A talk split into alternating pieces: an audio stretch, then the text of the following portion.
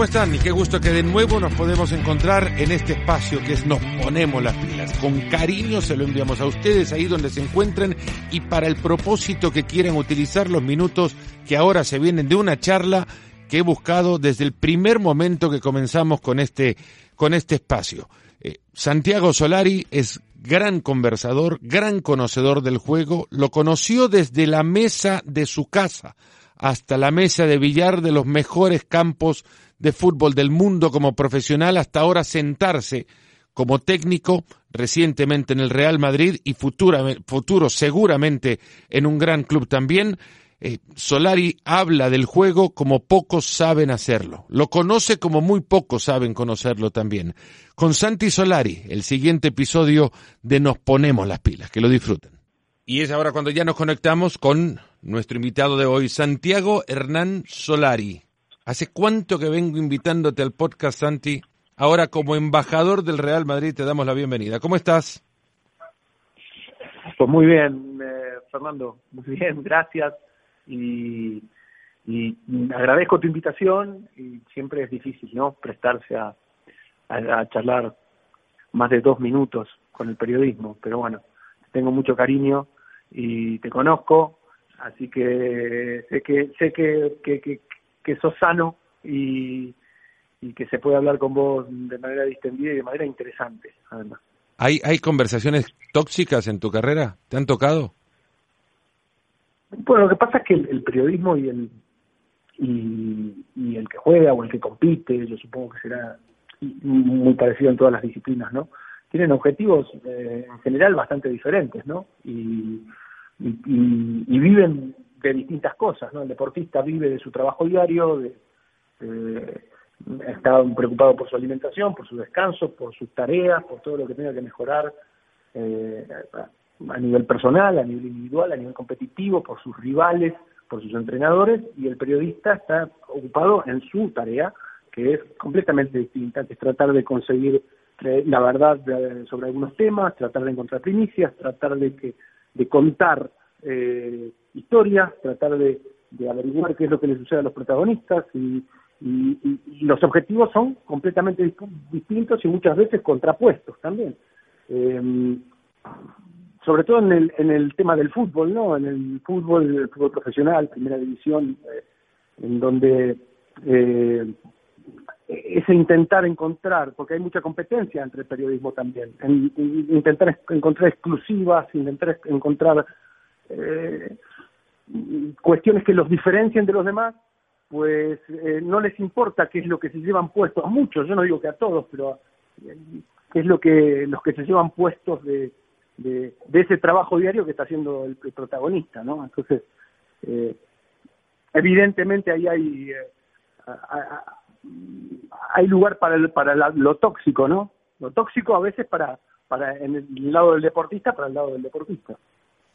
Pues estuviste, eh, obviamente nos conocimos. Incluso puede suceder que no sea que no sea una cuestión eh, intencional, ¿no? Me refiero que eh, que puede ser simplemente por, por por tratar de buscar algo que le convenga al trabajo, ¿no? en este caso del periodista. Y también comprendo que en el eh, en esa dinámica muchas veces se, cierra el espacio en muchos lugares al periodismo, con lo cual se crea aún mayor misterio, con lo cual se crea, se crea un efecto que es de, mayor desinformación. Digamos que la relación, y vos la conocés desde muchas perspectivas, si este es un triángulo, vos conociste el medio, y es lo que te decía antes, eh, trabajamos juntos en distintos momentos, ahora el estar acá no te hace obviamente parte de esto, sino te hace estar nada más conociendo o, estando desde la perspectiva del periodista, ¿alguna vez la llegaste a tener por estar nada más de este lado? Y de este lado también me puedo poner del lado del ordenador en el que tuviste que, escribir las columnas que escribías para el diario El Diario El País. llegaste a tener esa perspectiva o, la comprensión te la dio la relación que pudiste tener como jugador y como entrenador? No, yo creo que hay una, parte de, ese conocimiento que uno uno siempre intenta ponerse en lugar del otro, ¿no? Intentar, eh, eso es normal, ¿no? Nos sirve para, para, nuestra vida diaria. Entonces yo creo que de alguna manera siempre entendí eh, los objetivos eran distintos y que el periodismo tiene otros otros objetivos, ¿no? Y de todas maneras no podemos englobar al periodismo todo en un mismo sitio porque como en todos los ámbitos de la vida hay mucha gente y, y, y, hay distintos objetivos, pero de todas formas el ejercicio, o sea, hacerlo, eh, a, a, pensar en algo que, comunicar o, o, tener que hacer un análisis de un partido para la tele o, en radio o, o escrito, escrito te da más tiempo evidentemente, te pone, te pone, te pone del otro lado, ¿no? Yo no me siento periodista ni nunca me he sentido, pero me han invitado muchas veces y, y, y te das cuenta que evidentemente tu perspectiva es otra, porque hay otra distancia, una, hay una distancia enorme con, con la responsabilidad, uno no tiene ninguna responsabilidad con lo que está sucediendo, ¿no? Eh, uno y tiene muy poca información sobre qué es lo que llevó hasta allí, a los protagonistas. Entonces, eh, lo, entiendo, entiendo esa distancia del, del, del, que el periodista pueda tener con respecto a lo que sucede, eh, pero como estuve en el otro lado, también entiendo que hay muchas cosas que se desconocen eh, desde el lado del periodismo. Entonces, me parece que, y esto es lo que yo más valoro en los periodistas, que el acercamiento respetuoso eh, hacia los protagonistas es, fundamental para que el desarrollo de ambas profesiones vaya en paralelo y haya un entendimiento mutuo. De todas maneras, eso no, no es el objetivo de, muchos, ¿no? Y eso también es comprensible.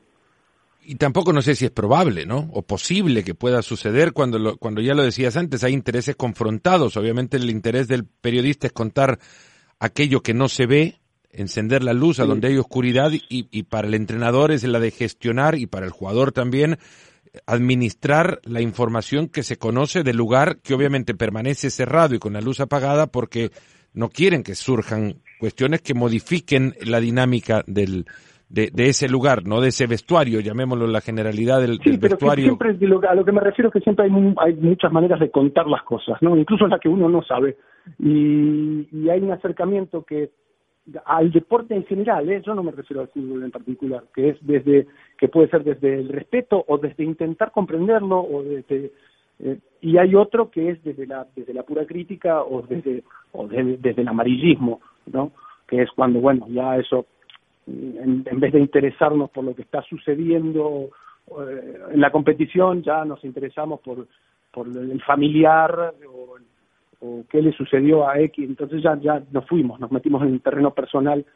Pero entiendo que también hay programas que se dedican a esto, pero porque tienen su público. Entonces, es, eh, evidentemente es distinto, ¿no? Ya eh, no prácticamente eso no es ni siquiera periodismo deportivo, ¿no? Es otro tipo de periodismo que también tiene su espacio, tiene su espacio porque tiene su audiencia y uno lo entiende, pero evidentemente está muy alejado de, de lo que uno hace. Y hay otro periodismo que, que, está, que es más cercano, que le interesa saber por qué, que le interesa saber, eh, aunque es difícil el acceso, pero le interesa tratar de desgranar eso que sucede a nivel profesional, en un partido de tenis, en, eh, una competencia de golf o, donde fuera, ¿no? en un partido de fútbol.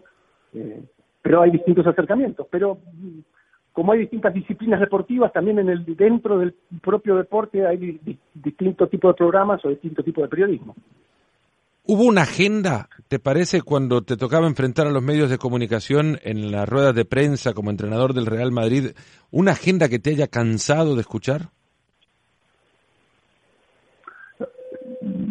No, pero eso es parte del trabajo, o sea, no, no en, ese caso eso es uno lo comprende y lo, asume así como parte del trabajo y hace su trabajo. Eh, parte del trabajo del entrenador en cualquier club es también la, la comunicación y evidentemente en el Madrid eh, todo se, se, dimensiona de otra manera porque es el club más grande del mundo, pero, pero eso es parte del trabajo del entrenador. Cualquier cosa que te toque, eh, pues evidentemente hay, hay distintos periodistas con distintos intereses, distintas inquietudes, distintos niveles de educación, pero como en todo en la vida. Habiendo escuchado múltiples ruedas de prensa en tu carrera. quiero decir que hay preguntas muy interesantes también, ¿no? Ah, y, y que, se puede poner también el foco en lo positivo, no solamente en lo negativo.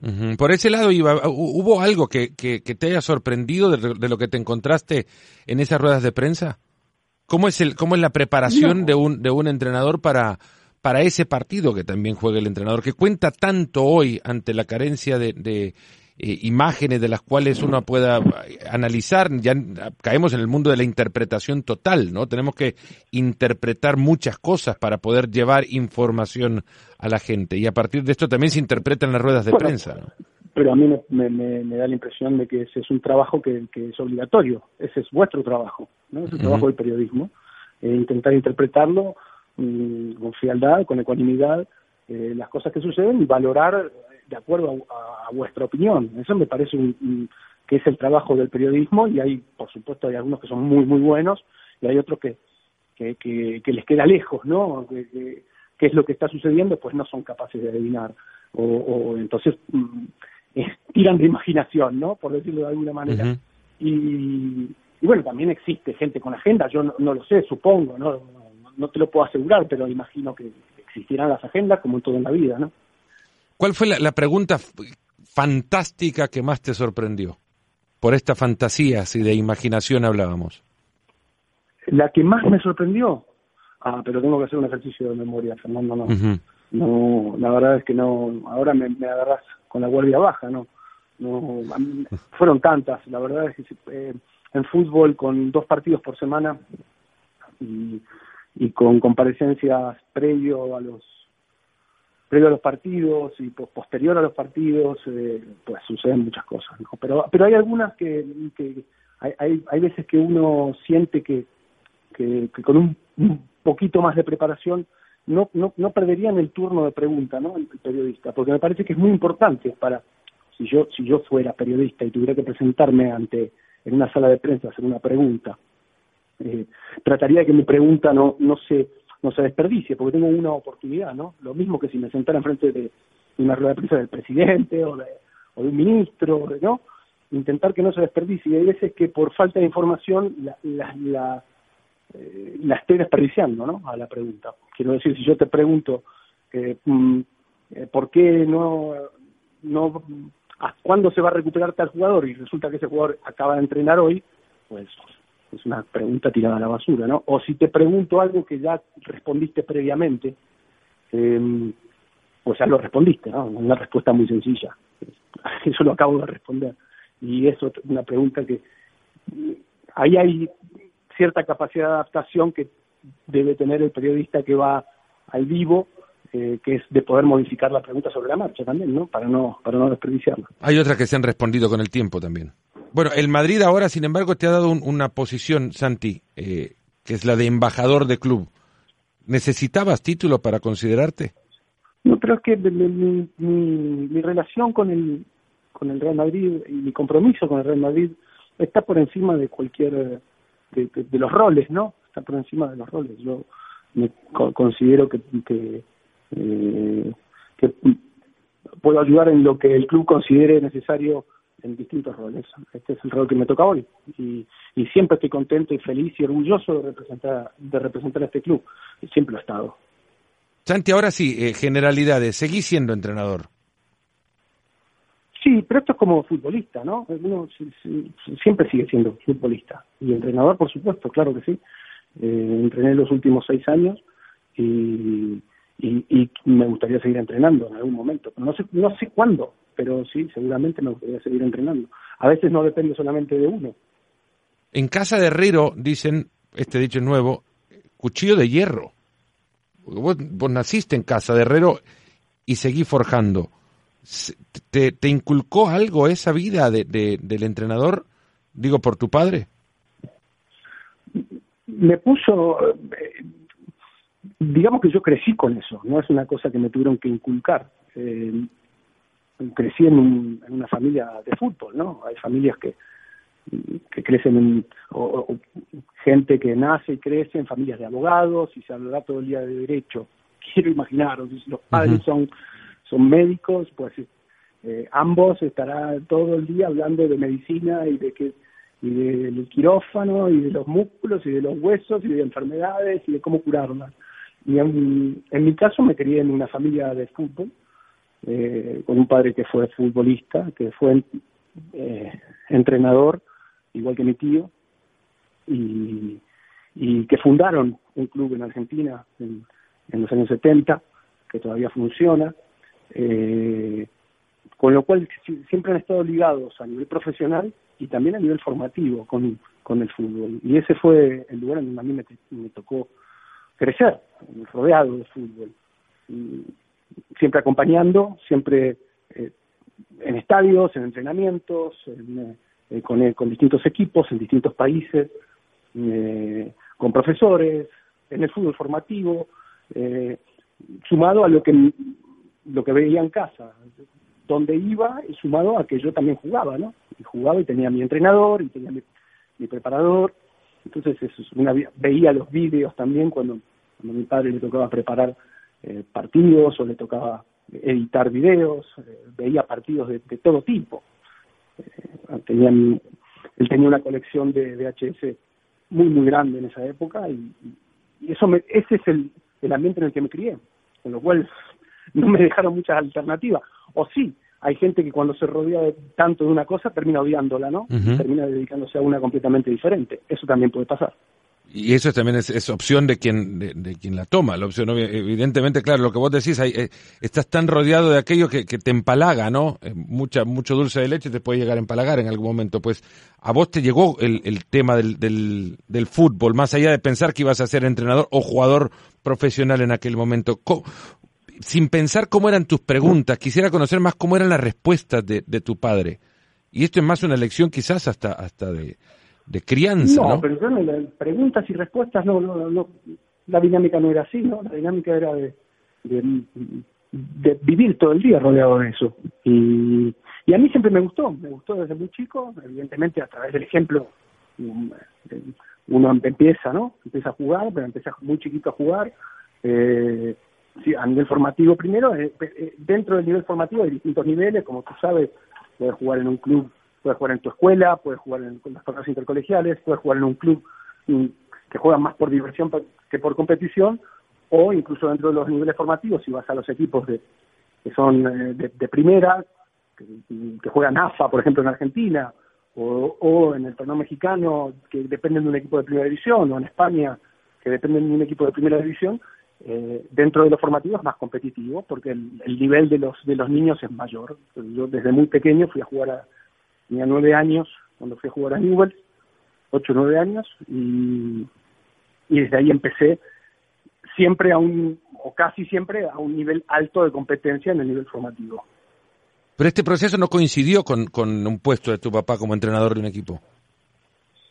Pues sí, muchas veces sí, claro. Eh, eh, cuando, cuando arranqué no, porque estábamos en...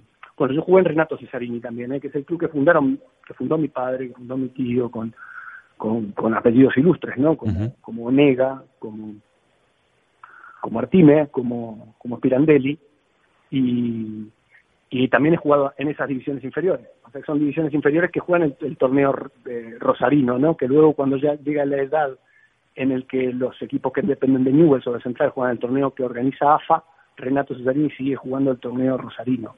¿sí? Eh, eh, eh, jugué yo también en Renato Cesarini, pero jugué en Newell's cuando, cuando vivíamos en Rosario, luego nos, nos hemos movido. O sea, nosotros, mi padre dirigió Estudiantes de La Plata en, tres etapas diferentes y, y en dos de ellas, cuando yo estuve en las divisiones inferiores de Estudiantes, jugué en Estudiantes de La Plata. de hecho, a mí me dirigió en yo no creo que era la, la, octava, eh, me dirigió el padre de Sebastián Verón. Juan Ramón. Estudiantes, exactamente. y, y, y, bueno, y mi padre luego lo hizo, lo hizo, lo llevó a su primera pretemporada, Sebastián, ¿no? Eh, que, fue en la cumbre y que a mí me llevaron como invitado, que yo tenía 15 años y 15, 16, y me llevaron como invitado y también la hice, o sea, corrí todo lo mismo que ellos. Pero después, por ejemplo, cuando estuvo en, Tenerife, yo jugué en las divisiones inferiores del Tenerife. En México los procesos fueron más cortos y, si bien no llegué a competir, entrené en, eh, Toluca, por ejemplo.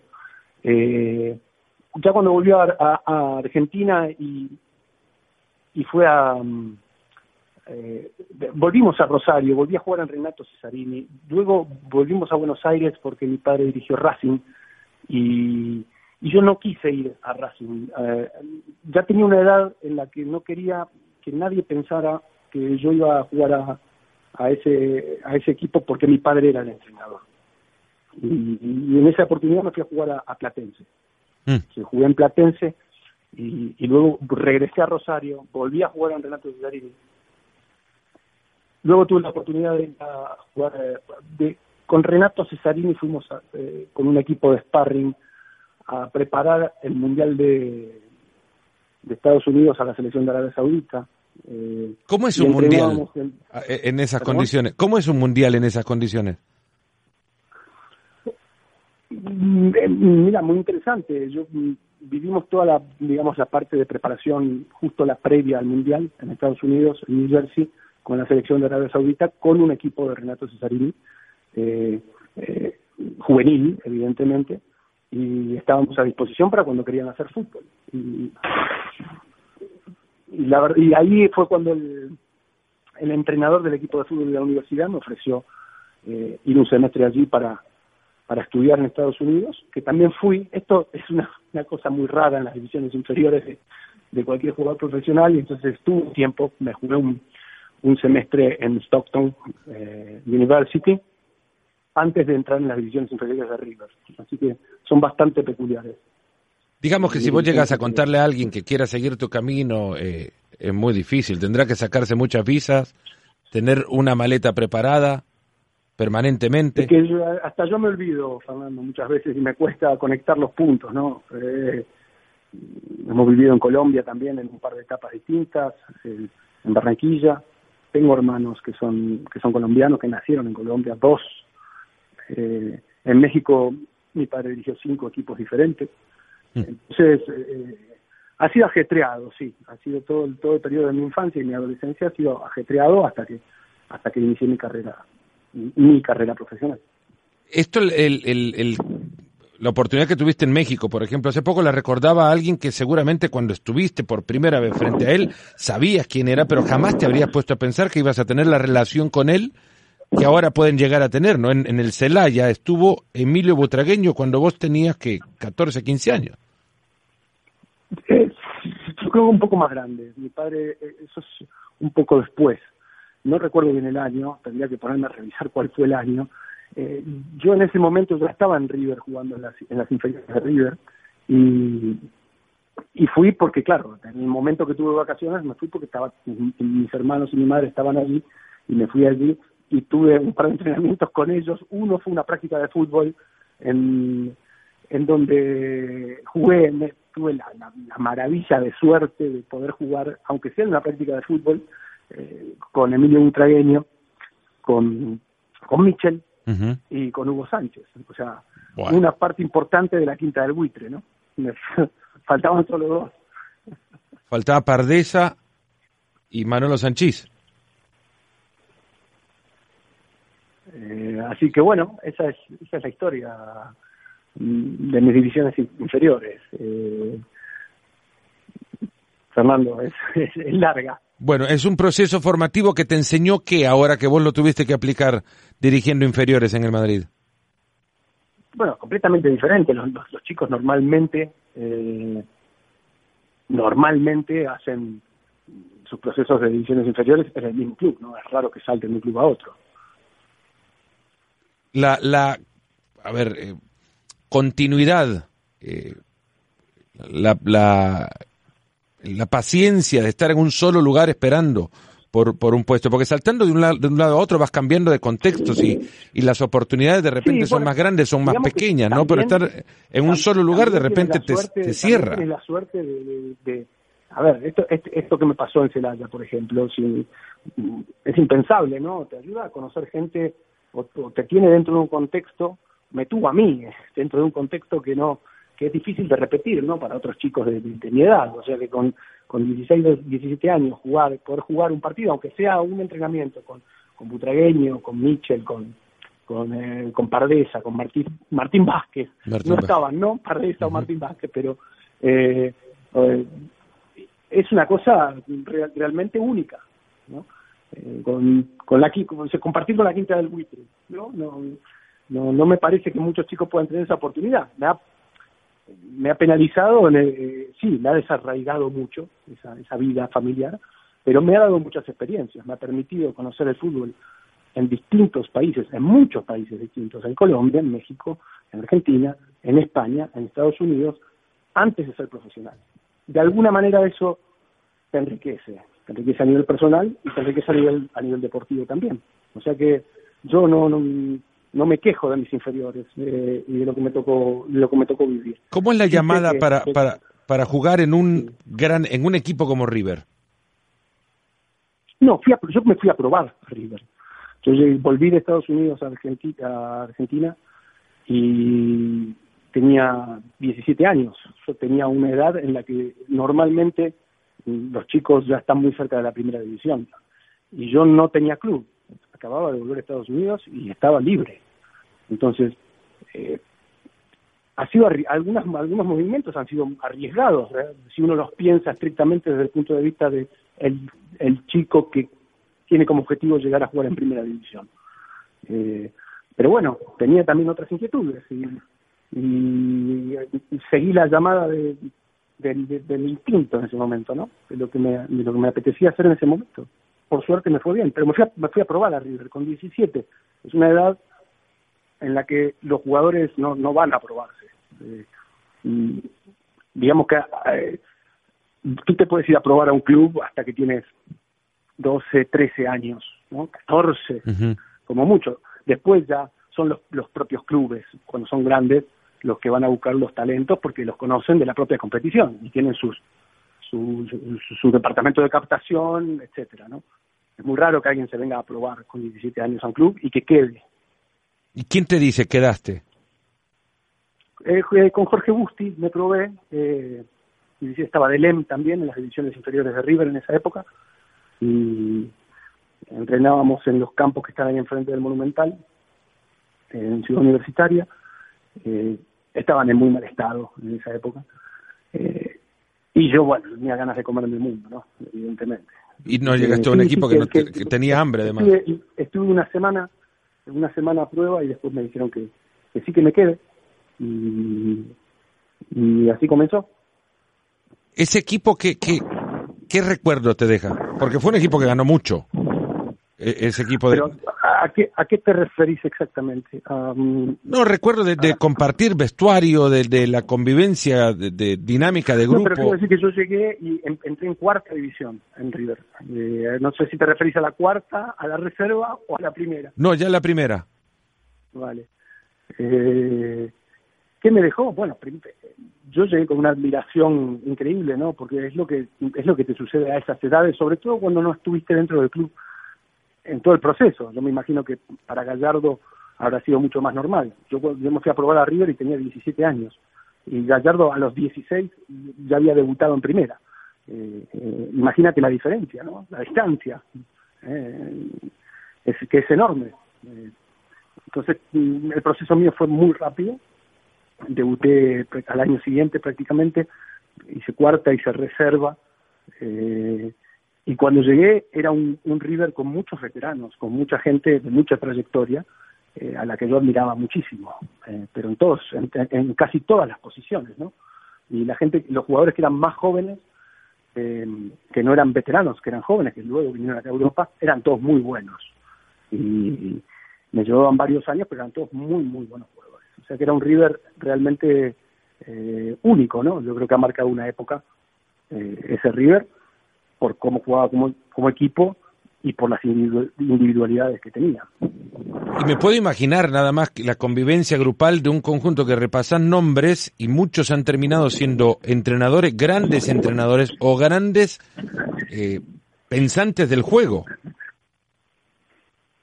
Por ejemplo de los pensantes, de los pensar el Sorín, eh, hablar con Sorín, eh, Lombardi, pero entrenadores, Berizo, eh, el Mono Burgos está con, con el Cholo Simeone, Leo Estrada, Aymar, Gallardo.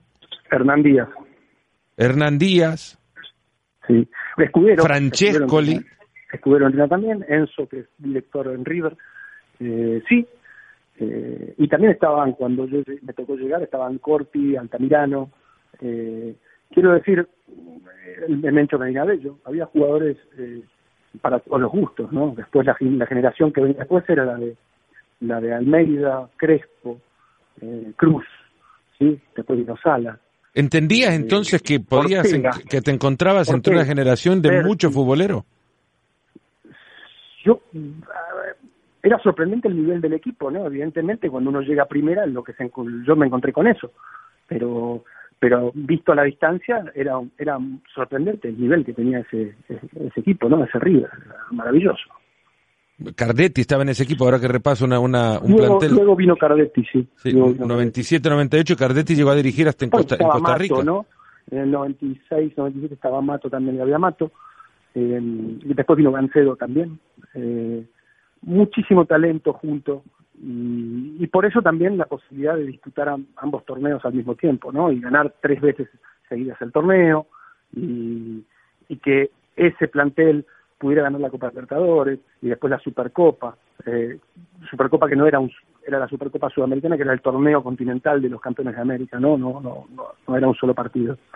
Eh, sí, evidentemente teníamos, aparte de, aparte de todo lo que ganamos, lo bien que jugaba ese equipo, lo, lo, el espectáculo que daba, ¿no? Eh, un equipo que, que enamoró. Bueno, uno a veces cuando lo está viviendo sabe que está viviendo algo especial, pero a la distancia se da cuenta que, que era muy especial. ¿Era muy especial a la distancia el estar en el Madrid aquel, Santi? Sí, seguramente también, sí, sí. Yo no puedo negarlo, ¿no? He sido, he sido muy afortunado eh, en mi carrera con, con los equipos que me ha tocado integrar no solamente con el nombre de los clubes, sino con los equipos, ¿no? Con los grupos de jugadores. Eh, sí, el Madrid ha sido fue, fue muy especial. También fue una época muy exitosa. Eh, a mí me tocó estar del 2000 al 2005 y, y la cantidad de grandes jugadores que pasaron en esa época fue fue una acumulación, ¿no? De hecho era muy muy difícil ganarse un puesto. realmente tanto como en aquel River, ¿no? eh, con la distancia de que esto es el fútbol europeo, que aquí eh, los jugadores venían de los mejores equipos del mundo y, y estaban todos juntos. De golpe se juntaron todos. ¿Cómo se gana un puesto en ese equipo? Pues con mucha paciencia, con mucha perseverancia eh, y presencia y no rindiéndote nunca, nunca, ni en un solo minuto, en un solo entrenamiento, teniendo una dosis de suerte, evidentemente también en algún momento que es, que, es lo mismo que, los partidos, eh, pero, pero dando absolutamente todo, todo, todo de vos, ¿no? También teniendo algo con qué, pero, pero dándolo todo y, con muchísima paciencia. Eh, con aceptación también, porque hay muchos momentos en los que no te toca jugar y los tienes que aceptar, porque no, no puede ser de otra manera, ¿no?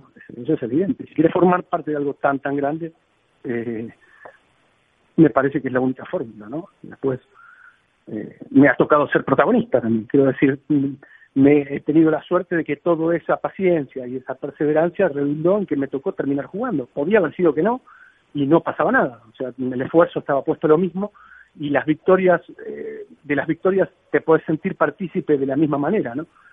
Por supuesto que es más bonito si te toca jugar de titular la final, por ejemplo, o el torneo importante, te toca jugarlo todo, todo de titular, evidentemente, ¿no? Es más bonito porque te sentís más partícipe pero pero para, para lograr eso tenés que entender que si no te toca jugar todos los partidos, te toca entrar 5 minutos, 10, 15 o ninguno, con ayudar a levantar el nivel en los entrenamientos, con ayudar a que el equipo sea mejor y a que el ambiente sea bueno y a no ser una carga para el equipo o para el entrenador o para la institución, sino siempre ser una ayuda, pues es esa sensación de, de eh, achievement, se dice en inglés, ¿no? De, que de consecución. sí, de que tú también bien fuiste parte de lo conseguido eh, tiene que estar eh, igual. Esto podríamos escribirlo, transcribirlo para colocarlo en el manual también del Santi Solari entrenador y así se jueguen tus equipos. A, mí me parece que es la única manera de competir eh, en los deportes de conjunto. pero, mm, a ver, lo puedo decir con toda la coherencia del mundo porque así lo viví cuando jugaba, ¿no? Y así lo sentí y lo pensé cuando jugaba no es que ahora cambié de opinión porque lo veo desde otra perspectiva, ¿no? eh, siempre lo vi así, siempre siempre entendí que, que, lo importante era que ganara el equipo. Santi, una última. sí, que nos fuera bien a todos y que si nos iba bien a todos me estaba yendo bien a mí. O sea, me parece que es que es la, única manera. En, el transcurso de esta charla, al principio noté una pregunta que, que te quería hacer. Eh, fuimos derivando por distintos lugares. Eh, sabes expresar el, juego y conocer lo tuyo, evidentemente, por, desde tu perspectiva. Eh, desde tus vivencias has creado tu cultura de juego, digamos como cualquier otra sociedad crea su cultura por sus vivencias y experiencias. Eh, para vos, ¿qué es saber de fútbol? Oh, qué amplio es esa definición, qué amplia es esa definición, Fernando. Para ser la última es muy, muy difícil, ¿no? Sí, es que es muy amplia. Eh, yo creo que es uno de los a ver, no te voy a dar una definición, evidentemente, pero me parece que es uno de los de las no solamente deportes, ¿no? sino de, las aficiones, porque hay muchas otras que no son deportivas estrictamente, que, que son más democráticas. Eh, ¿Qué quiero decir con esto? Que mayor cantidad de gente se siente capacitada de, juzgar y de y, y de sentirse de alguna manera entendidos. Y no me parece mal, me parece al, revés, me parece maravilloso que se hace, que haya tanta diversidad de opiniones y tanta eh, tanta facilidad en el público en general o incluso en el que no sabe, el que no ha visto nunca el deporte, lo ve por primera vez, de, de sentir que puede que puede entenderlo, ¿no? Y que y, que tiene una opinión cualificada. Parece una cosa maravillosa porque es, tal vez es el único deporte en el que sucede. Eh, o afición o actividad. De hecho, nadie se anima a hablar con la ligereza que se habla de fútbol, de, ni de política, por supuesto, ni de otros deportes, ¿no? Eh, uno opina de golf y, los entendidos te miran así de costado como diciendo, ¿qué estás diciendo? ¿no? En cambio, sin embargo, de fútbol puede opinar cualquiera y con la misma razón que, que el entrenador más exitoso de la historia. Y esto me parece una cosa que tiene el fútbol que es fantástica, que lo hace único. Ese matrimonio entre la subjetividad y la objetividad del resultado, ¿no? que al final termina... Sí. Es más en una relación que en un matrimonio, porque nunca se casan en la realidad. Supongo, supongo que algo de eso habrá. Eh, de todas maneras, como en toda actividad, em, no deja de ser algo que, que evidentemente los que están más cerca de, de, la de la actividad en sí, porque lo jugaron, porque vivieron eh, las experiencias a través de ellos mismos durante muchos años, porque lo jugaron a nivel profesional, porque comprenden todo lo que los rodea eh, y que además después estudiaron y que se formaron como mm, profesores de la actividad física o como o como nutricionistas o como fisioterapeutas o como entrenadores, pues conozcan un, poco más más de cerca de qué va el tema realmente, ¿no? Y, el porqué de algunas cosas. Aunque algunas de ellas siguen siendo inexplicables, y supongo que por eso, por esa parte que tiene el fútbol que de inexplicable a veces es por la que tanta y tanta, tanta gente siente que, que puede abarcarlo, ¿no? Y, mm. y, a mí eso realmente lo veo como algo positivo, no como algo negativo, lo veo, lo veo como la parte que le da al fútbol lo que es, ¿no? Por eso es tan popular. Santi, te quiero agradecer de verdad por el tiempo que nos has dado y, la charla que nos has permitido. Al final, cada uno podrá llegar a entender a partir de tus palabras muchas cosas que quizás en algún momento tenía preguntas por ello. De verdad que agradecidísimo. Éxitos en esta tarea y, y pronto te veremos seguramente en ese lugar que querés estar. Te mando un abrazo igualmente y un saludo para todos. Y hasta acá llegamos. Muchas gracias por haber llegado hasta donde están ahora. Y si han llegado hasta este lugar, por favor comuníquense conmigo, Palomo-ESPN en Twitter y en Instagram. Pueden entrar también en la cuenta de Facebook de, Fernando Palomo, de quien les habla, hacer sus comentarios en la invitación que les he hecho para eh, sintonizar este episodio del podcast. De repente hacemos un episodio nada más de respuestas a sus preguntas, eh, sugerencias, en fin, todo lo que ustedes puedan hacer para que juntos hagamos de esto un podcast divertido y que la construcción sea en ambas vías, de ustedes hacia mí y desde acá créanme que va con muchísimo cariño hacia todos ustedes. Así que se comunican y en el próximo nos, eh, nos encontramos con quién será se pueda llegar a sentar en esta virtual mesa de café. Nos ponemos las pilas, llega hasta acá, pero siguen